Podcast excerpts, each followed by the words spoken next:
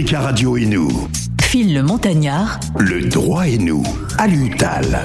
Bienvenue à tous. Euh, questions euh, d'auditeurs. Euh, nous répondons à des questions posées hein, par des auditeurs relatives au sujet que nous avons traité dernièrement, notamment sur l'assignation à résidence, les droits des étudiants étrangers et la naturalisation. Bonjour à l'UTAL. Bonjour Phil. C'est donc notre sujet du jour.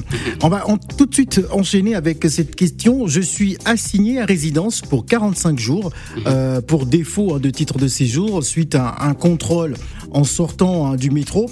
Une association m'a conseillé hein, de respecter cette décision et de déposer une demande de titre de séjour à la fin de mon assignation. Pouvez-vous euh, me dire si c'est possible et si j'ai des chances d'avoir gain de cause? Oui, c'est une question très intéressante et parfois aussi qui comprend en son sein. Cette question comprend pratiquement deux sous-questions. Euh, d'abord, est-ce que c'est pertinent d'attendre gentiment la fin de l'assignation en résidence? Ensuite, est-ce que, une fois que cette assignation est levée ou finie, est-ce qu'il est pertinent de faire une demande d'étude de séjour immédiatement hmm. Et elle est intéressante au-delà de cette personne. Pourquoi on l'a choisie? Parce qu'il y a d'autres cas de figure qui sont similaires et les gens parfois ne font pas la distinction entre l'obligation de quitter le territoire français, l'OQTF, et la décision d'assignation à résidence qui sont deux décisions différentes. Oui. Même dans la décision d'obligation de quitter le territoire français, il y a d'autres décisions, comme par exemple le pays de renvoi, le pays vers lequel on va vous envoyer. Une autre décision sur le délai qu'on vous donne ou qu'on ne vous donne pas, ou bien même sur le quantum du délai. Parfois, on vous donne un délai de départ volontaire de 30 jours. Parfois, il n'y a pas du tout de délai de départ volontaire. Vous devez partir immédiatement. Parfois, c'est un délai de 48 heures qui vous est accordé pour former un recours en fonction de ce que l'on vous reproche. Donc, il faut faire très attention. On a étudié effectivement la question de l'assignation à résidence. Si ça vous arrive ou que ça arrive à un proche, il faut retenir ce qui suit. C'est l'intérêt de la question de l'auditeur. La première chose à savoir, c'est est-ce qu'il est pertinent d'attendre gentiment attends, je veux dire poliment, courtoisement, la fin de l'assignation à résidence. Or, il faut retenir que l'objectif principal de l'assignation à résidence, c'est de vous éloigner, c'est l'expulsion, ce n'est pas autre chose. C'est un lieu et place de du placement en centre de rétention administrative qu'on vous accorde ça parce qu'on estime que vous avez des garanties de représentation que vous n'allez pas fuir. Alors permettez-moi, Lutal, est-ce qu'il faudrait également euh, une validation de, son ambassade? Parce que souvent, euh, euh, on se rapproche justement de la représentation diplomatique hein, de, l'intéressé pour valider son renvoi dans, dans son pays. Bah, effectivement, parce que certains pays contrôlent bien leurs frontières, d'autres pays n'ont pas besoin. Dès que vous avez maintenant un passeport, on peut vous éloigner. Vous savez, euh, c'est un exemple qu'on avait déjà cité ici en un temps. il y a 20 ans de ça, euh, on faisait du droit des étrangers. J'étais euh, dans un cabinet où je m'occupais spécifiquement de ça. Et il y a des jeunes Sénégalais qui venaient parfois, qui expliquaient que quand ils ont été embêtés, ils étaient sous le coup d'une décision d'expulsion, ils mhm. disaient automatiquement qu'ils sont gabonais. tous, tous les jeunes que je voyais qui vendaient à la Soviet, qu'on attrapait ou bien qui étaient en manque de papier, pourquoi ça renvoie à la pertinence de, de, de, de la question de fil? Parce, que, parce que y le consulat sénégalais, autant, donnait systématiquement des sauf-conduites. Et je, je, me rappelle que le, le, Parisien avait fait justement un article là-dessus euh, euh, concernant euh, ces, ces, Sénégalais et Maliens que l'on avait attrapés justement au pied de la Tour Eiffel, qui vendaient des, des Tours Eiffel, mais mhm. qui avaient des passeports gabonais. Gabonais. Et il y en a parfois, ils n'ont rien du tout, parce que c'est même plus intelligent de, ne pas donner de passeport gabonais. Parce que par hasard, si vous donnez un passeport gabonais et qu'on pense que c'est vrai, vous pouvez vous retrouver à Mayobé ou bien à Libreville, malgré vous. Alors que là, vous connaissez personne là-bas. Et c'est arrivé, hein. C'est arrivé à quelqu'un qui, leur a dit Ah non, non, non, je ne suis pas du tout de là-bas, ramenez-moi au Sénégal. Mais c'était trop tard, il était déjà dans l'avion. Vous avez dit Mayombe, c'est plutôt Mayumba. Hein. Je pense que vous voulez dire Mayumba. Mais c'est les Sénégalais qui disent ça, Mayombe. Eh, Mayombe n'existe pas. Ça n'existe pas. C'est Mayumba. Et c'est très bien que beaucoup de Sénégalais. Gabon, ouais. Vous savez pourquoi cette ville est, célèbre au Sénégal et que ça porte ce nom d'après ah, voilà, Sénégal? Mayombe Ah oui, on dit ça parce qu'il y a un, un, guide religieux qui s'appelle Cher Ahmed Bamba de la confrérie des Mourites apparemment, il a été déporté là-bas. Ah. Et les gens, il y a même une chanson qui dit qu'il a été Mayande, Mayombe. Aussi reconnaître. Ça n'existe pas. Ça veut dire il a été au Gabon, il a été à Mayombe. Mayombe. C'est Mayumba. Donc, vous me rassurez, Phil. Hein? Tous les Sénégalais qui nous écoutent, Mayomba n'existe pas au Gabon. C'est Mayumba. C'est Mayumba, la, Mayumba. Donc voilà. Et donc, ces, ces gens, effectivement, étaient intelligents. hein. Ils ont cerné que il y avait des difficultés d'éloigner un Gabonais vers son pays d'origine. Pourquoi? Parce que Ali Bongo ne le voulait pas. C'est un monsieur, quoi qu'on pense de lui, qu'il avait du caractère. Il défendait les Gabonais de l'extérieur. Omar Bongo. Omar Bongo, autant pour moi, le papa, je veux dire. Ouais. Le papa, c'est le papa qui est Omar Bongo, pas Ali. Parce qu'il porte mon nom, c'est pourquoi j'aime bien mon homonyme. Bon, Exactement. En tant qu'homonyme. hein. Donc, le papa, il avait du caractère. Et de sorte que les Européens avaient peur de lui, en ce sens, et même les Français. À un moment même, il les avait menacés. Vous m'emmenez quelqu'un qui n'est pas gabonais ici. Moi, je vous prends un Français. Par hasard, je vous le ramène. Et ça calmait le jeu politique. La réciprocité. La réciprocité, merci tonton Phil, pour dire que le jeu diplomatique ne repose que sur ça. Et je ne comprends pas pourquoi les hommes politiques n'essaient pas de jouer sur ça. Alors qu'au contraire, parfois, je vous donne un exemple. Pour aller dans nos pays, on essaie parfois d'imposer des visas. Mais tout de suite, ils vous disent, ah non, non, non, nous, si vous imposez des visas, on ne vient plus en tant que touriste. Vous, vous avez besoin de nous. Vous venez ici, il vous faut à la fois des visas, il vous faut des titres de séjour, et on va vous expulser. On va vous mettre en assignation de résidence. Mais nous, quand on vient chez nous, on vous apporte de l'argent. Donc, on n'a pas besoin de visa. On ne veut pas ça. Ça, c'est la logique de la diplomatie en matière de flux migratoires nord-sud. Cette logique doit cesser avec un seul moyen, c'est la réciprocité. Pour revenir maintenant à notre propos par rapport à ça, pour dire que est-ce qu'il est pertinent de rester attendre sagement la fin d'une assignation de résidence Je vous ai dit qu'il faut faire attention parce qu'il y a une différence entre cette assignation et l'OQTF. C'est deux décisions différentes. Moi aussi, je conseille à cette personne, comme l'association vous l'a conseillé, de respecter la loi. Tout ce qu'on dit ici, comme on dit droit et nous, on essaie de rester par rapport à la loi. Respecter la, la loi, ça ne veut pas dire tout simplement respecter ses obligations, mais c'est aussi saisir ses droits. Parce que là, on a tellement peur qu'on lui conseille restez chez vous. Parce qu'avant, les gens fuyaient. On leur donne une OQTF, une assignation, les gens partaient dans une autre ville. Ils changeaient de nom, ils disparaissaient. Ils vont réapparaître après plusieurs années avec beaucoup de complexité pour régulariser la situation. Maintenant, ce que je vais dire à cette personne, c'est que certes, il y a lieu de respecter l'assignation, d'autant plus qu'il y a des contraintes. Ça peut prendre jusqu'à 45 jours. Et on peut vous demander d'aller pointer devant la police, la gendarmerie ou la police aux frontières tous les jours ou bien tous les deux jours. En tout cas, le préfet peut le faire même quotidiennement, une fois par jour jusqu'à euh, toute la semaine ou bien régulièrement dans la semaine, deux fois dans la semaine ou trois fois dans la semaine. Et là, c'est très fastidieux. Si vous avez un travail, ça peut constituer un blocage. Vous pouvez perdre votre travail. Et aussi, le fait d'attendre, ça veut dire que vous attendez qu'on vous expulse ou pas. Ce qui vous conseille d'attendre, parce que eux, dans leur tête, ils pensent que dans les 45 jours, vous ne serez pas expulsé. Ouais. Ce qui est peu probable parce qu'on pourrait vous expulser, parce que c'est l'objectif principal en lieu et place de vous placer en centre de rétention. Et à la fois même, il y a des gens parfois qui, qui avaient le, le- des personnes proches qui avaient leur adresse euh, chez eux. Et vous, leur- le- vous disiez qu'il faut partir parce que je ne veux pas être embêté. Parce qu'en ce temps, on pourrait les accuser de commettre un délit de solidarité. Aide euh, et assistance à une personne qui n'a pas de titre de séjour. Donc, aide au séjour irrégulier. Il y avait ce fameux délit de solidarité. Et effectivement, on va y revenir tout à l'heure après la pub parce que ce délit de solidarité, effectivement, a connu un soubresaut et même tend à disparaître depuis l'affaire euh, traitée par le Conseil constitutionnel à travers euh, le cas Cédric Hérault. Voilà, nous allons marquer une pause musicale plutôt et on revient juste après Taïk et le titre Dodo. Ce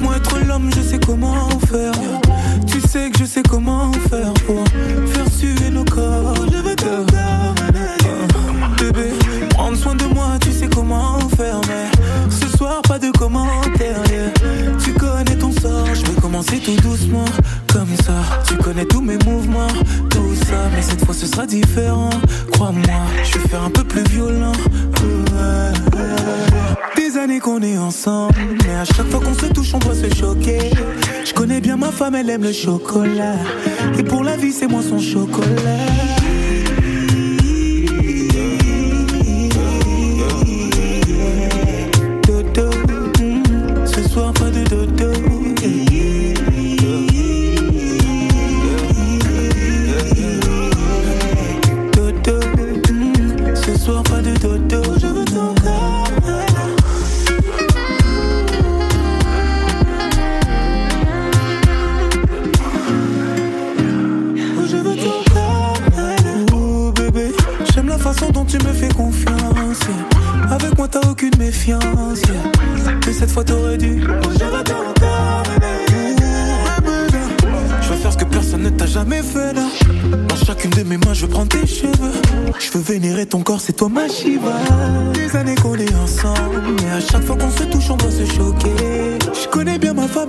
chocolat.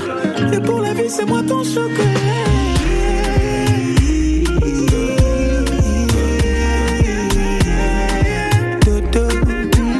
Ce soir pas de.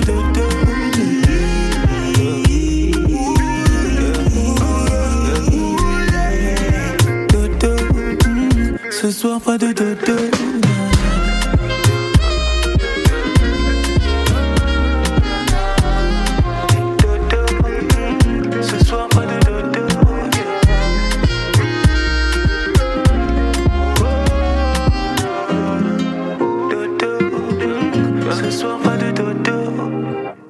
Voilà, Dodo signé Taïk, vous le savez, c'est l'artiste Africa Radio hein, de l'année 2021, 9h28 minutes à Paris. Africa Radio et nous. Phil le Montagnard, Le droit et nous. À l'UTAL. Le droit et nous avec Aliutal, nous répondons à des questions imposées hein, par des auditeurs relatives au sujet que nous avons traité dernièrement, notamment euh, sur l'assignation à résidence des droits des étudiants étrangers à la naturalisation. On a donc répondu à la première question. Avant d'enchaîner à l'UTAL, on va peut-être prendre euh, euh, Serge qui est déjà avec nous, qui est en ligne et qui a certainement une question. Bonjour Serge. Oui, bonjour Phil. Bonjour. Ben, euh, bonjour à votre invité. Bonjour. Ben, effectivement, oui, euh, bonjour monsieur. Euh, J'ai suivi euh, attentivement euh, ce que monsieur était en train de dire. Mhm. Et alors moi, ma question, là, j'avais une question et puis aussi euh, faire une remarque aussi par rapport au père Bongo. Mhm. Ma question d'abord, pour commencer, c'était euh, pourquoi est-ce que nos euh, euh, nos ambassades euh, ne font pas le nécessaire justement pour essayer de régulariser, de faire régulariser leurs euh, compatriotes en fait Bonne qui question. sont en errance euh, et je ne comprends pas alors que le but c'est ça et en fait euh, en fait je, je comprends pas et moi la deuxième en fait la petite remarque que je voulais faire aussi par rapport au, au père Bongo euh, c'est que euh, à l'époque, euh, la comment on appelle l'immigration n'était pas ce qu'on voit aujourd'hui. Il y avait donc et en même temps ces gens-là Mhm. euh, euh, avaient euh, comment donné beaucoup plus à la France. Donc forcément la France était perdante. C'est pas parce que la France avait peur de ces gens-là. Plutôt, euh, c'est plutôt le contraire. C'est la France qui les a qui les a placés où ils, ils sont ils étaient. Mhm. Donc pour moi c'était juste ce petit rectificatif pour qu'on ne pense pas que Mhm. la France avait perdu Père Bongo ou euh, Aïdjo et consorts. Non, c'est justement parce que ces gens-là apportaient beaucoup plus des mallets d'argent, euh, tout ça. Vous connaissez euh, Mhm. l'histoire, je vous apprends. Donc c'était Oui. ça. Et puis je vous remercie justement pour ce que vous faites Mhm. parce que Merci. Vous, vous nous apprenez beaucoup de choses et puis c'est vraiment intéressant. Même moi qui travaille au ministère de la Justice, euh, justement, je m'occupe, euh, je suis à la justice des mineurs Mhm. et donc euh, j'apprends aussi beaucoup de choses lorsque je vous écoute souvent. Merci, Merci. beaucoup. Serge, justement, en Merci, vous, Serge, tend- oui. en vous tend aussi la perche, hein, ce serait l'occasion euh, euh, de, de vous recevoir hein, dans, dans cette émission hein, pour Mhm. parler justement des questions euh, concernant euh, les jeunes. hein, Les jeunes, les jeunes mineurs, les jeunes isolés et les mineurs isolés surtout. Voilà, donc on va, on garder votre Les numéro et puis on va vous inviter. Merci, bien Serge, hein. Merci beaucoup Merci Serge. de votre, votre Merci. intervention très pertinente. hein. Merci. Et puis, ce qu'il dit par rapport à la diplomatie, c'est très intéressant. Ouais. Et puis, c'est- pour moi, c'est c'est la solution, c'est là-bas. Hum. En fait, c'est une question, on l'avait dit, de réciprocité d'une part, mais de négociations diplomatiques. Ouais. Vous savez que la France n'est pas fermée à cela. La France a négocié beaucoup d'accords bilatéraux de gestion des flux migratoires. Mais euh, à l'UTAL, on a le sentiment que nos représentations diplomatiques sont fragilisées hein, par rapport à ces questions euh, de régularisation des, des étrangers. Moi, je pense que peut-être aussi ils n'ont pas d'experts, parce que normalement, chaque ambassade devrait avoir un expert. On n'est pas forcément expert de ces questions parce qu'on est dans la diplomatie depuis son pays d'origine. On fait des études de chancellerie, on a fait l'école d'administration. Cela ne veut pas dire qu'on maîtrise le droit européen sur les questions migratoires et le droit du pays d'accueil, que ce soit la France ou l'Italie. Dans chaque administration, dans chaque ambassade, je rejoins ce qu'il dit, il fallait une expertise bien pointue et que maintenant, de cette expertise, cet expert, ce jurisconsul va proposer à l'ambassade qui, de retour, va proposer à l'État, le gouvernement, de prendre ces mesures-là. D'autant plus que ces pays d'accueil n'y sont pas forcément euh, opposés. Et comme il a dit, parfois, ils ont des intérêts chez nous. Ce qui Exact. fait qu'avec ces intérêts, on peut négocier. C'est comme du marchandage dans- au marché de, de Yopougon. En fait, vous avez un produit, ça m'intéresse, vous avez le prix. Comme on dit, dans un contrat synalagmatique en droit, chacun donne quelque chose. Ce que je donne, c'est la cause de ce que je reçois. Exact. Et ainsi de suite. Donc, c'est ce qu'il faut faire. Et par rapport à cela, je parlais de ces conventions bilatérales qui existent. Beaucoup de pays comme le Sénégal, le Gabon, la Côte d'Ivoire l'ont signé. Par exemple, pour, le- pour les Gabonais, moi, je pense qu'il y a lieu de renégocier ces clauses parce qu'il y a des métiers pour lesquels, par exemple, on peut facilement régulariser un Gabonais. Mais il n'y en a pas beaucoup. Alors, moi, je, me suis, je me suis dit, est-ce que ces clauses ne se sont pas envolées à la disparition du, du- du président Bongo? Ah non, ces clauses existent parce que ces conventions sont toujours là. Il faut les renégocier. Parfois, elles ne sont pas appliquées parce que les experts de- du droit des étrangers ne les appliquent pas parce qu'ils n'ont pas le temps de capitaliser toutes ces conventions. Imaginez si vous êtes expert, vous devez connaître déjà le code des étrangers. Il y a un code qui existe, qui est codifié depuis 2011. Ouais. Et aussi, il y a beaucoup de textes qui sont disparates depuis 1945 avec l'ordonnance du 2 novembre 45. Ensuite, à cela s'ajoute tout- toutes ces conventions qu'il faut maîtriser parce qu'après, c'est des juristes qui, l'ont- qui, qui ont, qui ont rédigé ces conventions comme moi. Ça veut dire que nous, on sait lire entre les, entre les lignes. Donc, on, on peut mettre des choses pour, pour, pour avoir le contraire de ce qu'on vous propose dans le texte. Il faut avoir un nez avisé pour, Un regard d'expert. Effectivement. Je donne un exemple. Par exemple, il y a des conventions qui permettent facilement l'éloignement des ressortissants d'un pays. Mais pourquoi, en contrepartie d'une signature d'une aide, on facilite l'éloignement d'un ressortissant? On facilite l'obtention de sauf-conduit. Je donne un exemple. Pour beaucoup de pays, il n'y a plus besoin de sauf-conduit même. Il suffit qu'il y ait un document qu'on trouve sur vous comme un passeport, même expiré. Même une carte consulaire peut devenir un danger. un Une- danger Une parce que- carte consulaire. Rien que même une carte consulaire périmée peut maintenant permettre l'expulsion d'un Sénégalais, par exemple, ou bien d'une autre nationalité. Il faut faire attention. Je veux dire que nos autorités doivent faire attention. Moi, à titre personnel, je dis que c'est dommage parce que nous, on n'est pas des décideurs, on n'est pas des politiciens, on fait ni de la politique politicienne, ni de la politique pure et simple. Mais quand même, à notre niveau, on fait ce travail. Il me semble aussi que ce travail pourrait être fait par ces autorités. Je donne un- juste un exemple avant de donner la parole à l'auditeur. Euh, autant de la, il y avait des groupes de travail interministériels auxquels j'ai participé au, au- sous le ministère de Nicolas Sarkozy. Sarkozy, avec euh, Brice Hortefeux, le ministre de l'immigration, Ah oui. ensuite Éric Besson. Et aussi, M. Patrick Stefanini, actuellement qu'on connaît sur- en tant que directeur de campagne de Mme Val- Valérie Pécresse. On a fait beaucoup de séances de travail et j'ai beaucoup plaidé par rapport à ça, sur l'immigration circulaire.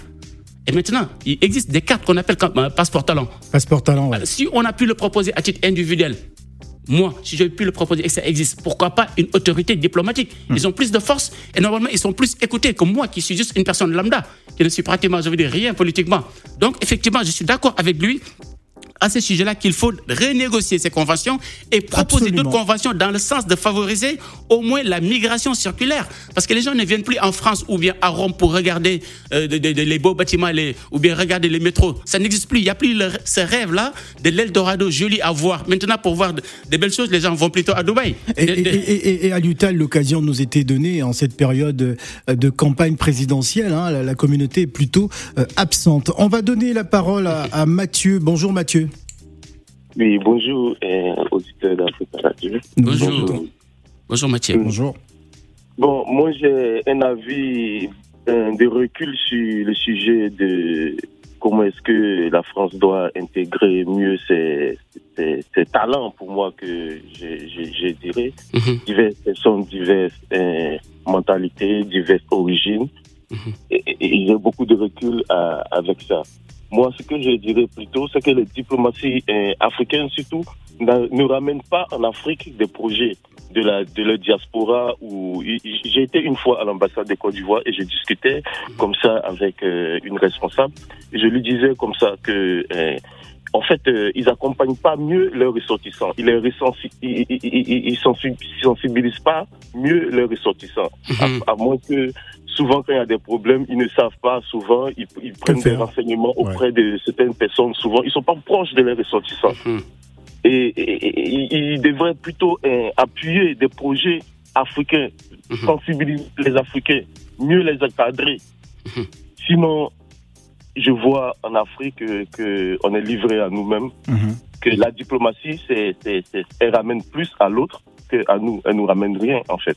Mhm. Elle nous ramène rien. Eff- Effectivement. Et, et- et par rapport euh, à, à- à- à- au projet surtout africain, Mhm. surtout la mentalité que nos enfants, avec tout ce qu'on prépare pour eux, avec ce que ils vont décider dans le futur, j'aimerais beaucoup prendre du recul sur ce sujet de comment est-ce que la France doit intégrer Mhm. euh, des personnes, euh, tout ça. J'aimerais laisser le jugement à ceux qui seront bientôt là à juger selon euh, leurs propres euh, opinions, leurs propres sentiments et, Ouais.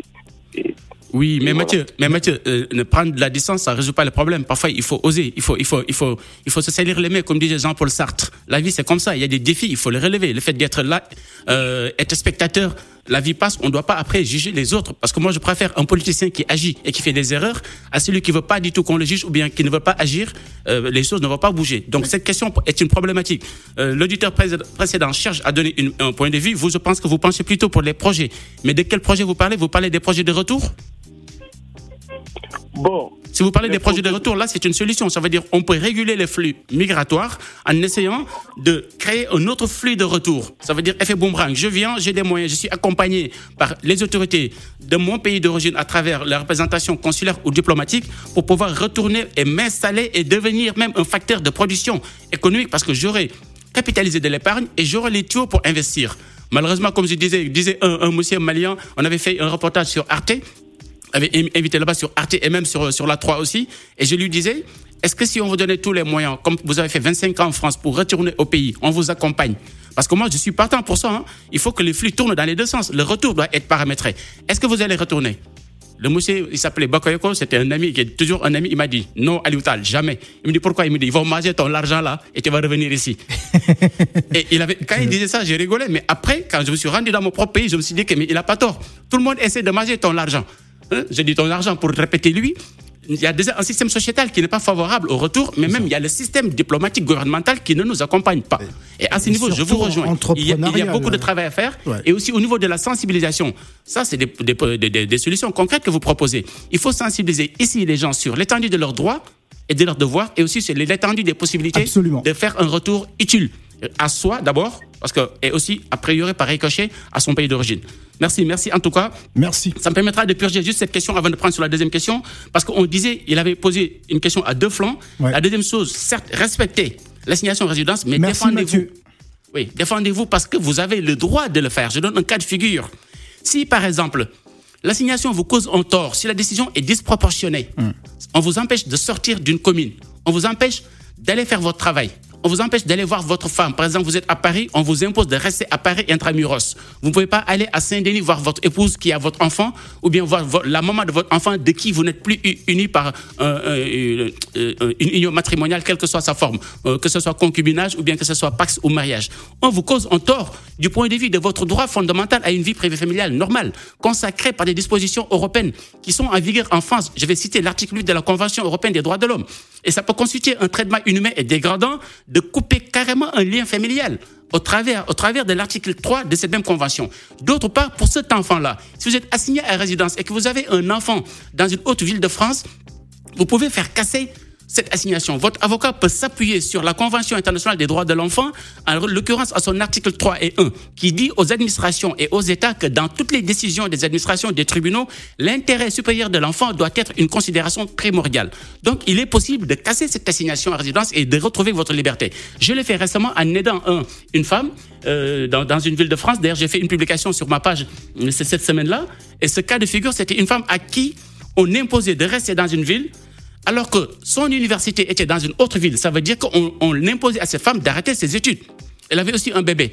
Donc, de ce fait, j'ai joué sur le fait que le Code de l'éducation consacre le droit fondamental à l'éducation et la non-discrimination entre les étudiants en fonction de leur extranéité nationale. Sur ce coup, le juge nous a donné raison, elle a re- retrouvé sa liberté, l'assignation a été levée et elle a, elle- elle a repris ses études. Très très bien. On va donner la parole, avant de marquer une pause musicale, on va donner la parole à Bazo. Bonjour.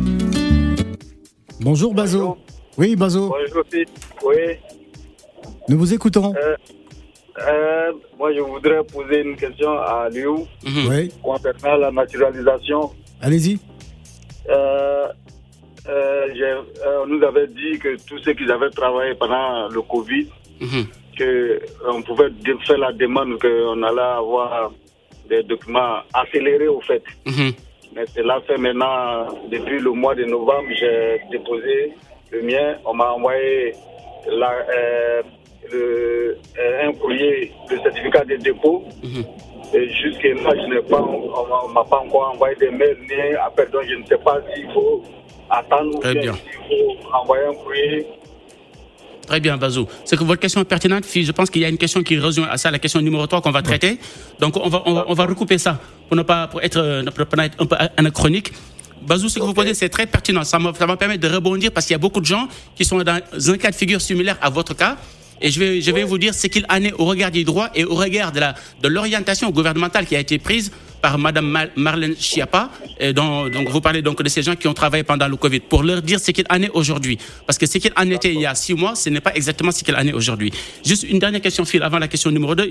Il faut préciser à tout le monde, Oui. comme je l'ai dit, que vous avez la possibilité de faire casser une assignation en résidence. Une fois que le juge le décide, le jour même, vous n'êtes plus obligé de partir. Néanmoins, il vous appartiendra maintenant de régulariser votre situation. Et la deuxième partie de la question de l'auditeur qui est pertinente, c'est de savoir si il peut immédiatement déposer un dossier. Et c'est là où le bas va blesser. Faites attention. Si vous êtes toujours sous le coup d'une OQTF et que votre assignation à résidence est levée, si vous faites immédiatement une nouvelle demande, vous pouvez risquer une interdiction du territoire qui peut aller jusqu'à trois années. Cela veut dire que vous êtes d'abord c'est dangereux. interdit. Ce n'est pas parce que l'assignation est levée que vous êtes libre. Non, vous êtes toujours tenu de partir. Donc c'est à vous de voir si techniquement, au regard du Code des étrangers, du Code de justice administrative, au regard des conventions internationales, vous avez la possibilité d'invoquer une disposition qui va engager la compétence liée du préfet. Dans ce cas de figure, vous pouvez demander. Si c'est juste une régularisation, faites attention. L'OQTF est exécutable pendant 12 mois. Classiquement, sur les réseaux sociaux, on dit que l'OQTF saute après 12 mois. Ça ne veut rien dire. Faites attention sur les réseaux sociaux. L'OQTF continue d'exister. Sauf que le préfet ne peut pas l'exécuter en l'état. Il lui faudra reprendre une nouvelle OQTF. Quel est l'intérêt pour vous? C'est que dans ce temps-là, vous avez la possibilité de réintroduire une nouvelle demande. Donc ça, c'est la partie de la question qu'on devrait préciser à cette personne qui a posé la question et à toute personne qui pourrait être concernée directement ou par ricochet euh, à travers un membre de sa famille ou un ami même, il faut leur dire ce qu'on vient de dire. L'assignation résidence est différente de l'OQTF. Une fois que c'est fini, vérifiez si vous avez la possibilité de faire cette demande. Sinon, vous risquez d'avoir une ITF. Et dans tous les cas, mieux vaut prendre les conseils d'un expert, un avocat, un juriste, une association. Alors, je vais lire la deuxième question. hein. Mon fils a un titre de séjour étudiant et il vient d'avoir sa licence professionnelle en logistique. Un ami l'a pris dans sa boîte pour un job d'étudiant euh, comme préparateur de commandes. Il veut lui faire un CDI hein, pour qu'il change de statut, mais sur le site de la préfecture, on demande le Master 2 hein, pour faire un changement de statut. Y a-t-il un autre moyen pour qu'il travaille en temps plein avec la société de mon ami? La réponse dans quelques instants, juste après la pause. Ne bougez pas.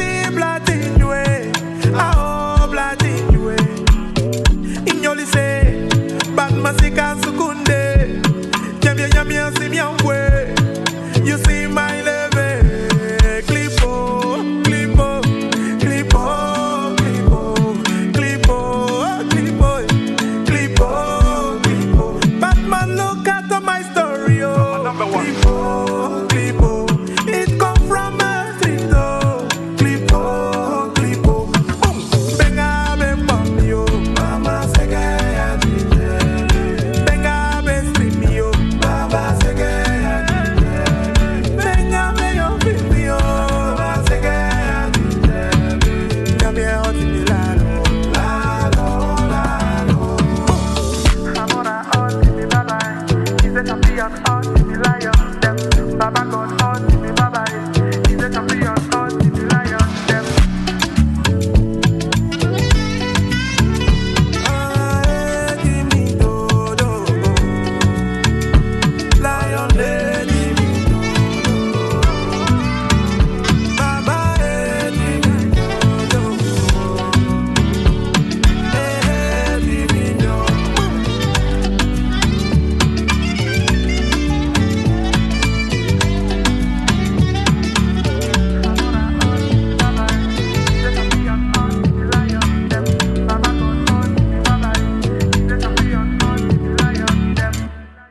Sera bientôt notre invité dans les matins d'Africa. Il y a Amani à l'instant avec son titre euh, Yaki hein, qui cartonne déjà sur toutes les radios euh, du côté euh, d'Abidjan et notamment sur Africa Radio. Vous nous écoutez sur 91.1. Il est 9h47 minutes à Paris. Africa Radio et nous. Phil le Montagnard. Le droit et nous. À l'UTAL. C'est la dernière partie de l'émission euh, Le droit et nous et pour ceux qui souhaitent un rendez-vous avec l'association euh, d'Aliutal, envoyez un SMS au 06 16 05 45 51. Je reprends 06 16 05 45 51. C'est donc le numéro de téléphone euh, que vous devez utiliser. Hein. Envoyez donc un SMS afin d'obtenir un rendez-vous avec Aliutal. Alors Aliutal, on va conclure bientôt avec euh, cette question, Mon était- fils a un titre de séjour étudiant et il vient d'avoir sa euh, une licence professionnelle en logistique. Mhm. Un ami l'a pris hein, dans sa boîte pour un job d'étudiant euh, comme préparateur de commandes. Il veut lui faire un CDI pour qu'il change de statut, mais sur le site de la préfecture, on demande le master 2 hein, pour faire une- un changement de statut. Y a-t-il un autre moyen pour qu'il travaille à temps plein avec la société de mon ami? C'est donc la question de cet auditeur à l'UTAL. Question aussi très intéressante et qui fait suite à la question qu'on avait étudiée récemment sur les étudiants étrangers. Et je pense que c'est pour ça que la- il nous avait posé ça. Je, je l'avais répondu au monsieur euh, qui était même un peu frustré de n'avoir pas entendu la réponse euh, qu'il voulait entendre. Ouais. Parfois, les gens nous posent des questions, mais ils sont persuadés de la réponse. Il m'a dit, mais non, mais pourtant, je l'ai lu sur Internet. J'ai dit, monsieur, si vous avez la réponse à une question, il faut pas la poser.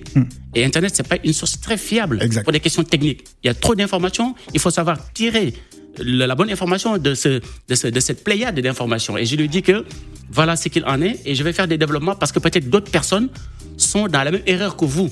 Il a lu des choses sur des forums, des forums d'étudiants et autres Ah avec non, son fils. Et son fils lui a dit ça. Il me dit forums. on a vérifié avec mon fils, M. Tal, c'est bien marqué. Limite, il était en train de marceler pour que je lui dise oui, vous avez raison. Et je lui dis non, vous n'avez pas raison. Qui quelle que soit la personne qui vous ait dit ça, ça c'est faux et ça n'existe pas. Quand c'est pas vrai, il faut pas faire demi-mesure. Oui, on dit tous la même chose. L'autre dit c'est noir, l'autre dit c'est gris. Gris et noir, c'est différent à la matière. Donc, ce qu'il faut retenir, monsieur qui vous nous écoutez, et pour toute personne qui serait concernée, tout étudiant ou tout parent d'étudiant, il faut savoir que la loi sur le travail des étudiants étrangers en France est très stricte. Il y a un encadrement qui relève du Code du travail. L'étudiant ne peut travailler qu'à titre accessoire. S'il dépasse le quantum qui est prévu par ce Code du travail, il peut perdre son titre de séjour. Mieux encore, il y a des étudiants à qui on a reproché d'avoir trop travaillé pendant qu'ils étaient étudiants alors qu'ils demandaient une naturalisation. Ça veut dire que on a dit clairement, et j'ai reçu une décision de quelqu'un à l'association la semaine dernière, le motif de l'ajournement de sa naturalisation, c'est qu'il travaillait en contournant la contrainte posée par le Code du travail sur les étudiants étrangers. Un étudiant étranger ne peut pas travailler plus de 20 heures hebdomadaires. En moyenne, 964 heures Il faut l'année. noter ça. Il faut peut-être rappeler. Il- ne- voilà, ne dépassez parents. pas 964 heures. Votre Voilà. fils ne peut pas travailler plus de 964 heures avec le statut étudiant. S'il travaille à temps plein, mais il n'est plus étudiant, Bah oui. on ne peut pas étudier à temps plein et travailler à temps plein, être chanteur il- à temps plein. Il est travailleur. Il est travailleur, être danseur à temps plein, être journaliste à temps plein, on ne Ouais, peut pas. on peut pas. on peut pas. Même si dans les faits, on pouvait le faire, mais juridiquement, on ne peut pas. Je parlais de juridiquement. Il y a des gens qui sont coriaces, hein. ils peuvent travailler H24. C'est qu'il y a des gens qui sont très braves. Moi, je parle de la loi. Techniquement, on ne peut pas parce qu'il y a un encadrement. Parce qu'on dit que finalement, il fallait demander un visa pour venir travailler. Et beaucoup d'étudiants perdent leur titre de séjour parce qu'ils ont violé cette contrainte qui relève du Code du travail. Maintenant, ce qu'il faut dire, effectivement, s'il tombe sur une page de la préfecture où on parle du changement de statut des étudiants étrangers diplômés, il va voir qu'on parle de master. Parce que la loi qui a mis en place cette possibilité, cette loi qui a été révisitée le 7 mars 2016 et qui est entrée en vigueur pour les étudiants étrangers le 1er novembre 2016, précise qu'il faut avoir un master dans un établissement d'enseignement supérieur reconnu au plan national. Donc on a dit qu'il fallait éviter les coquilles vides, les écoles comme ça qui vous donnent des formations où en général il n'y a pas de reconnaissance. On a parlé du code RNCP. Il fallait avoir un diplôme reconnu dans une école qui a ce code avec une formation labellisée et certifiée. Si vous avez ça effectivement et que vous avez une promesse d'embauche ou un contrat de travail, là aussi il y a une contrainte. Ce n'est pas n'importe quel travail et n'importe quel salaire. Il faut en moyenne avoir un salaire qui va équivaloir à une fois et demie le SMIC. Ça, c'était la règle absolue. Avec l'évolution de la loi qui a été ébauchée en 2016, maintenant, on va moduler le salaire en fonction de la branche professionnelle. Ça, c'est des choses que tout étudiant doit retenir. On va y revenir sur le changement de statut prochaine fois. Mais pour votre fils, retenez que il ne peut pas travailler en l'état à temps plein. Est-ce qu'il peut faire le changement de statut sans pourtant avoir le master? A priori, non, avec le système que vous avez vu sur Internet. C'est pourquoi je vous avais dit de faire attention sur Internet. Par contre, il y a d'autres systèmes dérogatoires qui peuvent permettre à votre fils de le faire. Même avec une licence professionnelle, votre fils est en licence en matière de logistique. Le travail qu'on lui propose, c'est toujours dans le domaine. Parce que tout ce qui est prépara- préparateur de combat, livraison, vous savez qu'avec les e-commerce, ça s'est beaucoup développé. Tout ça, c'est dans la logistique. Donc, il y a un rapport logique. Parce que c'est une condition aussi sine qua non pour faire un changement de statut étudiant diplômé. Cela relève des dispositions de l'article R52-21 du Code du travail qui dit carrément qu'il faut qu'il y ait une adéquation entre la qualification, les expériences ou les diplômes de l'étranger étudiant et les caractéristiques de l'emploi qui lui est proposé. S'il n'y a pas cette adéquation, on va dire qu'il fait un, un boulot pour une formation qui n'est pas du tout équivalente. Donc ça, c'est un écueil à éviter. Maintenant, on va y revenir parce que le temps finit file. On va ébaucher sur ça la semaine prochaine et parler de la question de Moussier Bazou sur la nationalité et de la question qui nous avait été posée par une dame qui travaille dans les services à la personne et qui a du mal à avoir un temps plein et qui de facto se voit à journée. Cette dame, on va l'aider parce qu'il y a des possibilités, même si vous ne travaillez pas à temps plein, d'être naturalisé. J'ai aidé une dame malienne qui ne travaille pratiquement pas du tout en évoquant l'intégration qu'elle a au niveau associatif et ça a aidé à faire un recours qui a eu gain de cause. Donc effectivement, c'est ce qu'il faut retenir par rapport à la naturalisation. On va y revenir. Pour le monsieur, pour son fils, il faut faire attention. Néanmoins, il y a un système dérogatoire qui peut lui permettre d'avoir un changement de droit commun et non pas étudiant diplômé. C'est sous ce angle-là que votre ami doit lui faire une promesse d'embauche et ça peut aboutir. On va y revenir la semaine prochaine. Je pense que Phil, le temps qui nous est imparti Exactement, il ne reste plus qu'une minute euh, et on va donc euh, rappeler à tous ceux qui souhaitent un rendez-vous avec l'association. Envoyez donc un SMS au 06 16 05 45 51. Je reprends 06 16 05 45 51 pour obtenir un rendez-vous avec Aliutal pour toutes les questions. Donc on va y revenir la semaine prochaine. Et on n'oublie pas Monsieur Bazou, parce que Monsieur on- Bazou, on- ouais. voilà, Monsieur Bazou, on vous oublie pas. J'ai bien noté votre question. On va y revenir avec le Covid, les gens qui ont travaillé. Est-ce que c'est toujours pertinent de l'invoquer pour Voilà. avoir la naturalisation? Et on rappelle aussi à Monsieur Serge hein, qu'on qu'on invitera bien sûr dans, dans cette émission 9h54 minutes à Paris. C'était Africa Radio et nous euh, qui s'achève. Africa Radio et nous, Phil le Montagnard. le droit et nous.